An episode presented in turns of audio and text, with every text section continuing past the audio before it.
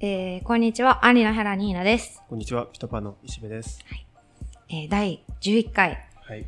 えー、ニーナの世界スタートアップチャンネルをやっていきたいと思います。はいあ、そういえば、見ます。これ入んないですよね。え？これ入入れます？何？あの、実際にポッドキャストを流すときに、この、あっていう。まあすごい裏側感が出るけど、いいんじゃないですか、いい なんか、ちょっとダウンロード数どうなったのかなと思って、うやって、もうすぐ1万ダウンロードだと思って結構ワクワクしてるんですけど、超えてるかもしれないです、ね。おどうだ？ちょっと待って。えっ、とですね、はい。8700です。あうーん、もうちょっと、もうちょっと、8700か。じゃあはいちょっと、8700、あと1300でうん、1万ダウンロードに行くので、ちょっとね、そうですね。応援してほしい。皆さんぜひ、引き続き聞いてください。この放送の後ぐらいに超えるかもですねい。やー、超えたい。ここまで言ってるからね。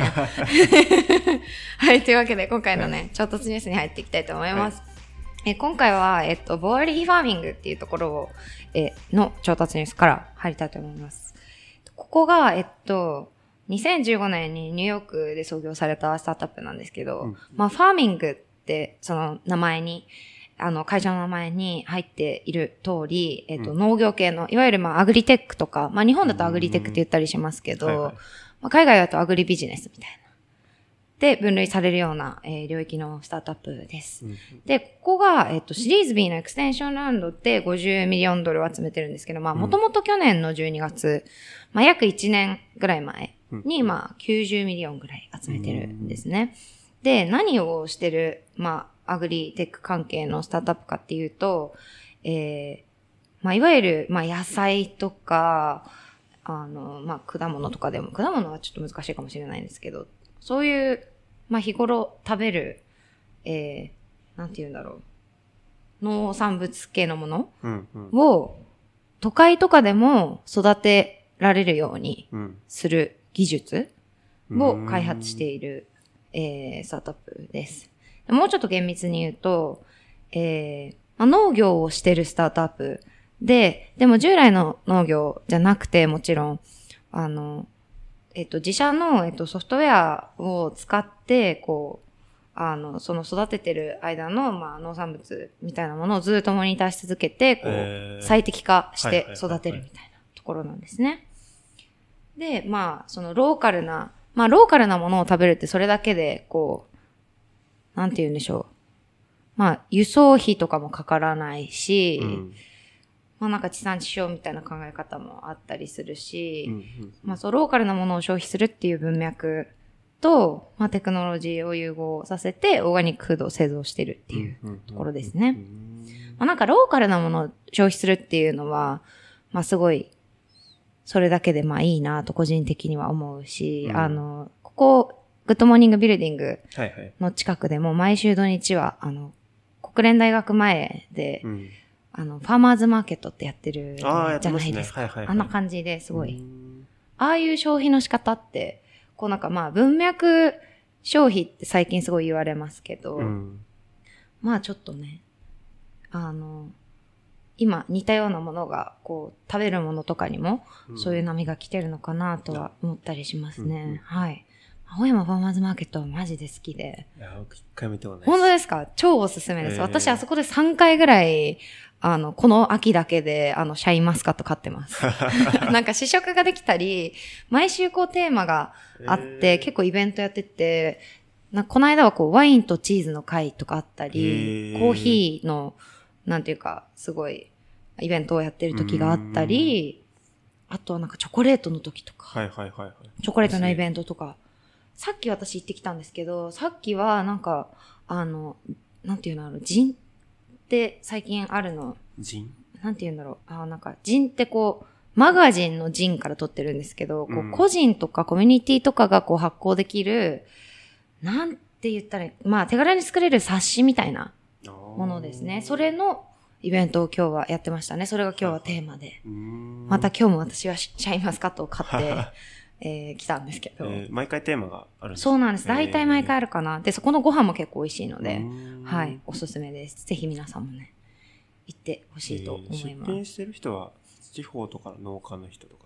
いや、じゃなくて、なんかそこも、あの、特に青山ファーマーズマーケットでは毎週ウェブサイトの方で、あの、か、なんていうか公開されていて、えっ、と、まあ、地方といっても、まあ、愛知とかから来てたり、うん長野からこう持ってきてますみたいな人が今日はいたり、まあでも青森とかもいて、でも東京で農業やってる人とかもいるうん。ので、まあ、結構ね、いろんなとこから、まあ、いわゆる生産者の顔が見える感じで、ウェブサイト行ったらわかるんですけど、そうですね、いろんなところからやってきてたりはしますね。でも東京も結構あったりとかうんするので、すごいなと思う。珍しいなと思いますよね、東京で採れるお野菜。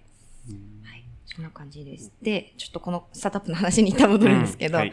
まあ、ここの、えっ、と、ボアリー OS っていうソフトウェアを開発していて、まあ、ビジョンシステムだったりとかがこう組み込まれてて、こう、いろんな、なんて言うんでしょう、変数とかをずっとモニターできたり、こう、育ち具合とかをずっとこうカメラみたいな感じで監視したりとかしてて、機械学習で、まあ植物とか、あの、まあ農産物をモニターするんですね。うん。まあ、いろんなまあ温度とか湿度とかは、これまでも、あの、モニターされるっていうか、こう、測り続けることはあったと思うんですけど、それを、まあ、測り続けるだけじゃなくて、それをもとにまあ最適化したりとか。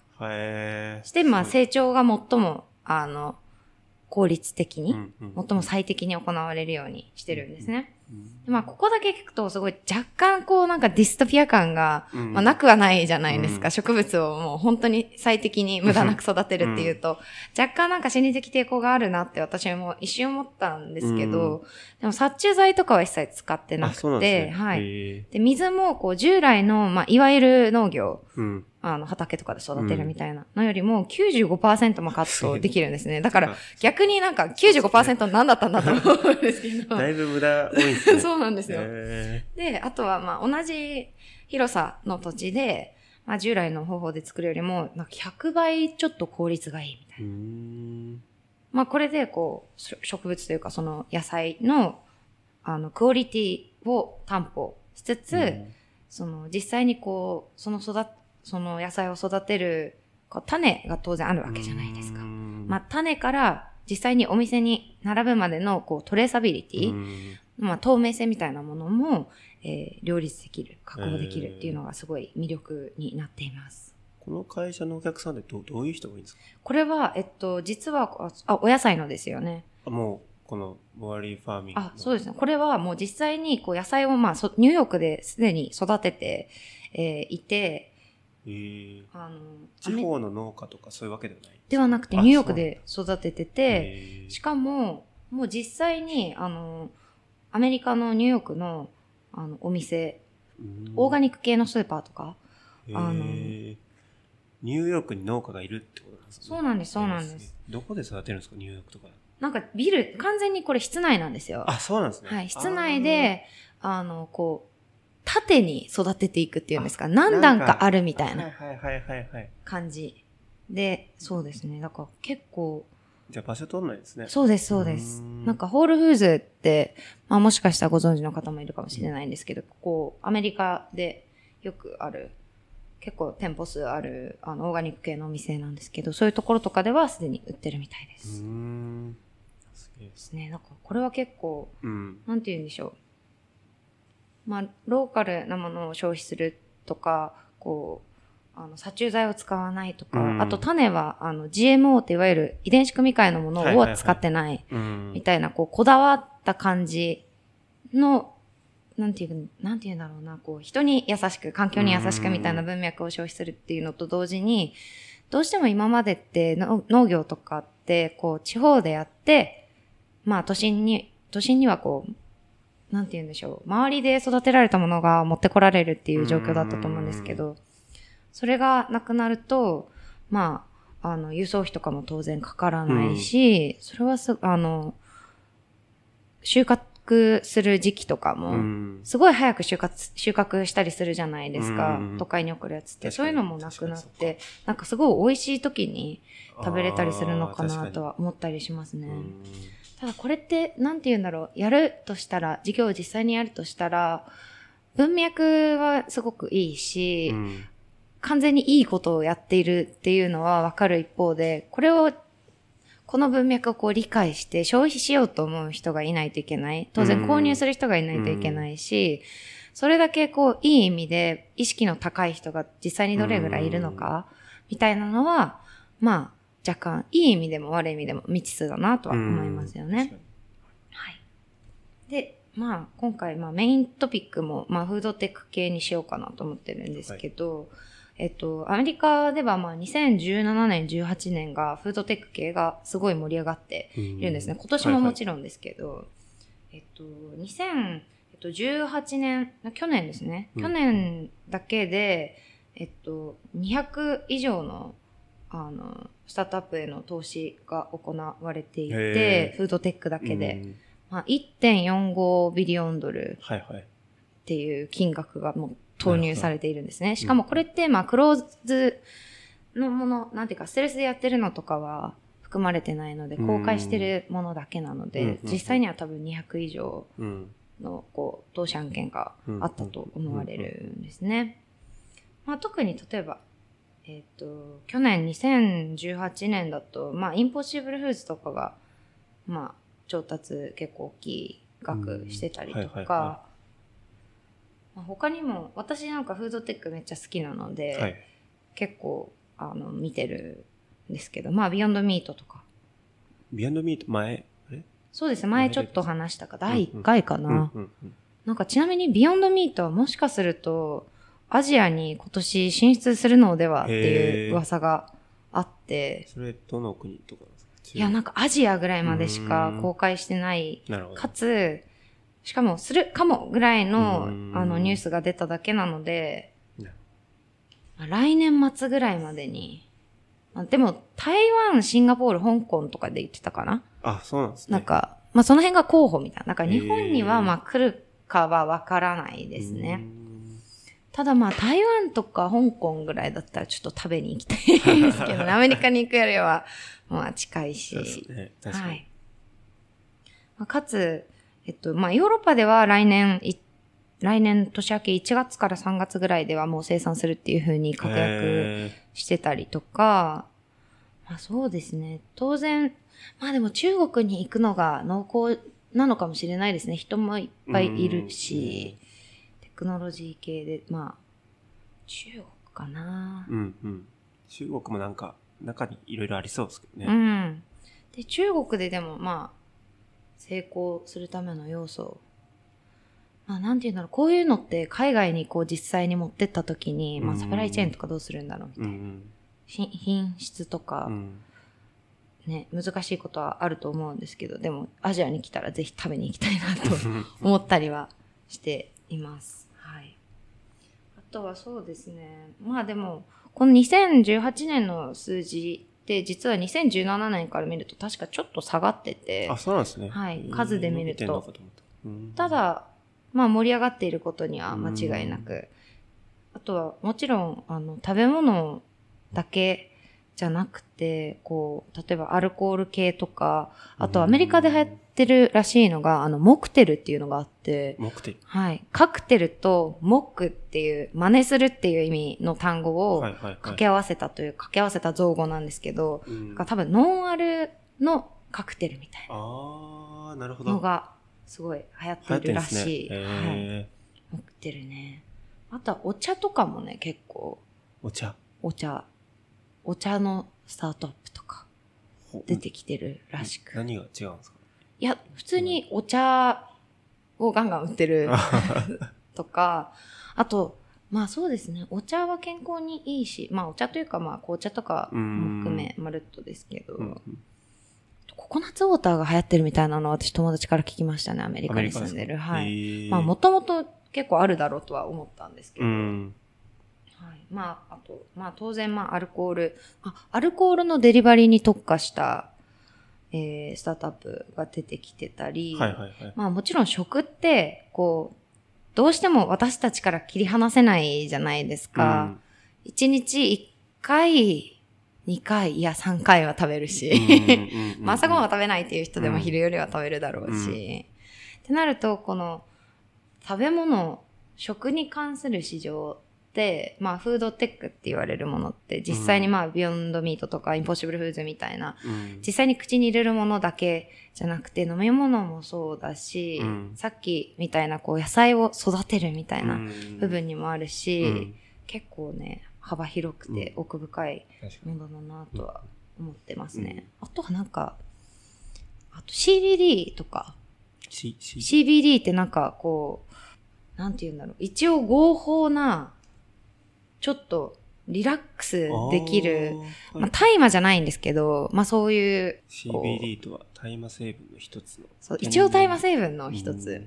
なんか、すごいアメリカではこの CBD だったりとか、こういう、あのーまあ、すごい言い方は悪いですけど、まあ麻薬みたいなもののスタートアップは結構出てきていて、あの、昔、まあ歴史的な話で言うと、あの、ゴールドラッシュって、はいはいはあのい。、や、世界史とかでやるじゃないですか。あの、金が、うん。こう、カリフォルニアとかでうん出るぞってなった時にみんなが、あの、カリフォルニアに押しかけたっていう、うんあれをもじって、今、グリーンラッシュって言ったりするらしいんですよへーそ。んな。はい。なるほど。あの、多くの人々がこう、大麻の生産地とかに殺到しているのを、まあ、さながらグリーンラッシュみたいな。まあね、1850年ぐらいなのかな。うんゴールドラッシュって。まあ、金脈をね、探し当てて、はいはいまあ、一攫千金を狙う人たちがいたわけですけど、うんそれと同じようなものがあって。まあ、このグリーンラッシュ系もね、面白いなと思って、これもいつかしっかり話したいなとうん、思ってなんか面るんですけど。白そうですね、これは。すごい奥深いらしく。日本はなんかダメなんですか、この CBD。CBD は OK らしいです。なんかドンキとかに売ってるってあ聞きました。そうなんはい。知らなかった。で、なんか CBD は、なんて言うんだろう。まあ、リラックス系？まあよく大麻とか聞くとこうぶっ飛ぶみたいなのあるじゃないですうんか。ああいう系じゃなくてすごいなんかリラックスできる。落ち着けるみたいな。タバコみたいな感じで。なんかそうですかね。とかアロマとかに近いのかな。で、これと違って、まあ CBD と違って、TCH って書くものがあるんですけど、うんうんうんそっちがまあ、いわゆるハイになるやつ。その二つが主な、こう、いわゆる私たちがこう、大麻と言われた時に想像するやつですね。でも、グリーンラッシュも一回調べてって、すごく、あの、こう、奥深いうん。というか、なんか、ニューヨークとかには、2018年、去年、あの、メットメンストアーズニューヨークっていう大麻の店ができたんですけど、すごいラグジュアリーですごいおしゃれで、あの、大麻のアップルストアって呼ばれてるんですよ。すごい。これなんかちょっとリンク後から貼ろうと思うんですけど、なんか、まあ手に取りやすい、まあ価格帯で、うんまあ普通なんかすごいこういうのって、なんか1グラムですごい破格みたいなイメージあると思うんですけど、すごい割と廉価。で、かへつー、そのパッケージがすごい洗練されてうて、んあの、大麻のスターバックスって呼ばれたりもするんですね。すごいね。本当になんか、ねえ、すごい手に取りやすくなったんだなっていう。んなんかグミとかが人気らしいです。そこで、あの、売ってるものとしては。なん中にかその、グミの中にそう、ぶそうです、そうです。ぶっ飛ぶ。ぶ系の物質が入ってるグミがあるらしくて。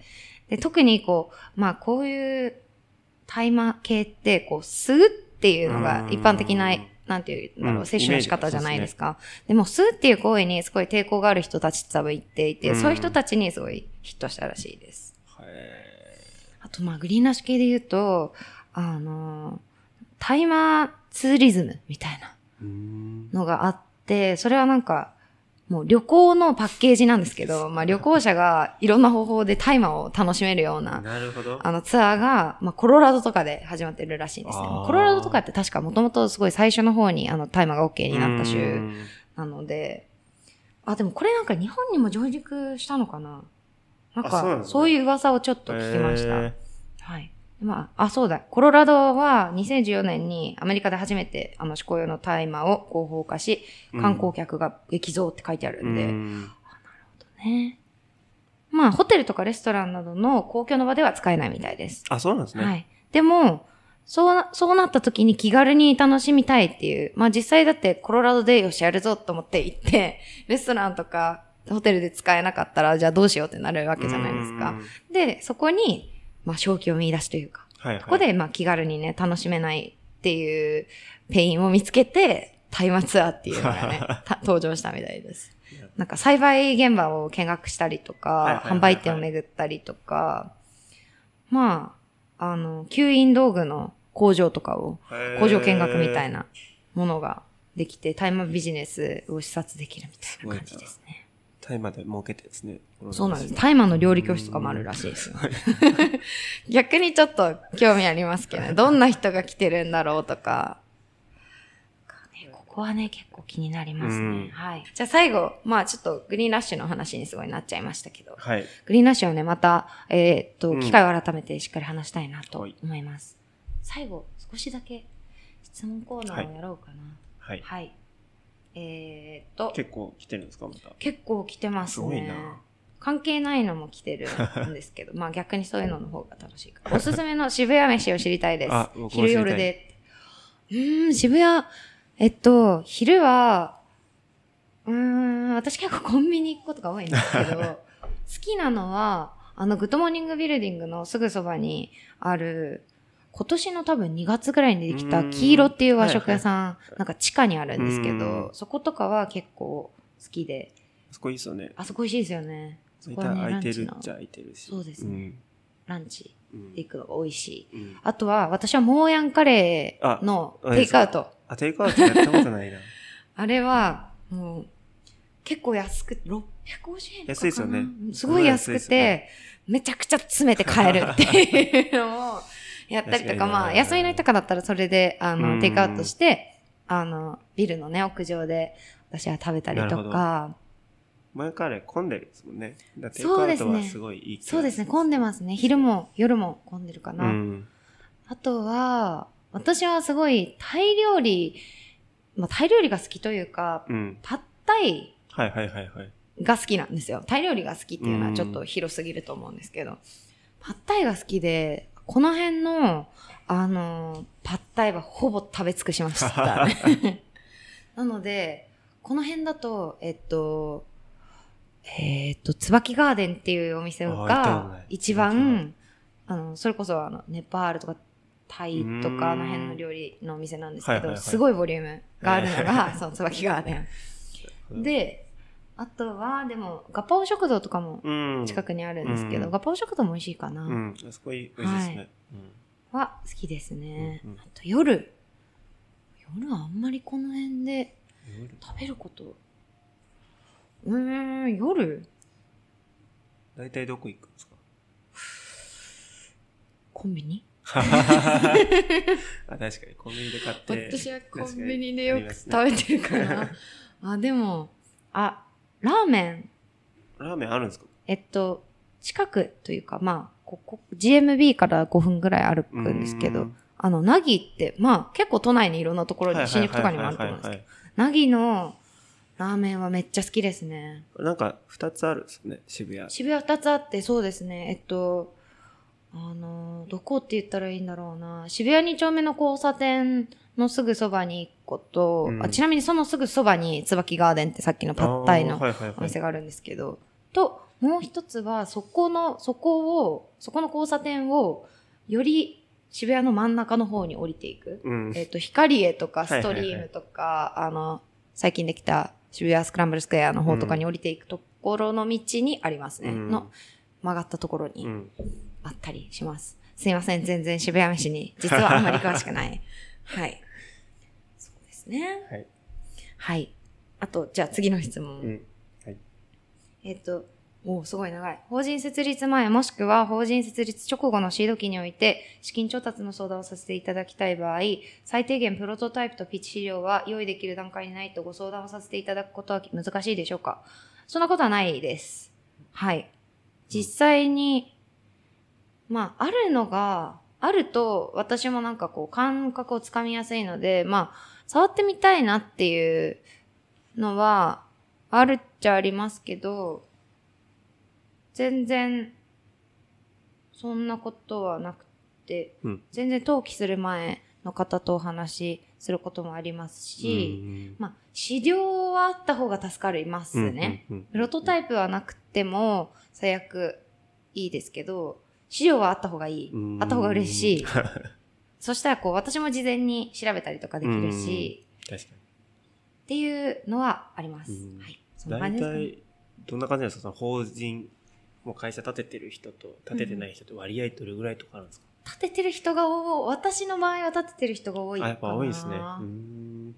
なるほど。ただ立ててない人も全然うん話しますし、それですごいいいなって思うこともうんもちろんあるのでそこは、なんていうか、お気軽に連絡をいただきたいなと思います。っていう感じです。はいじゃあ今日はこんなところかな。はい。はい。本日も聞いていただいてありがとうございました。ありがとうございました。はい。引き続き、ちょっとね、ダウンロードしてお お願いしたいと思います。次ね、超えたい。次、超えたい。ので、ぜひ、次ぐらいにゲストとか来るんですか？確かにゲストをね、そろそろね、呼ぼうと思ってるんですよ。ゲストを呼びたいと思います。逆にゲストで呼ばれたいな、みたいな人を連絡をいただけたら、えー、嬉しいです。遠慮なく。どこでも行きます。はい。お願いします。それではまた来週。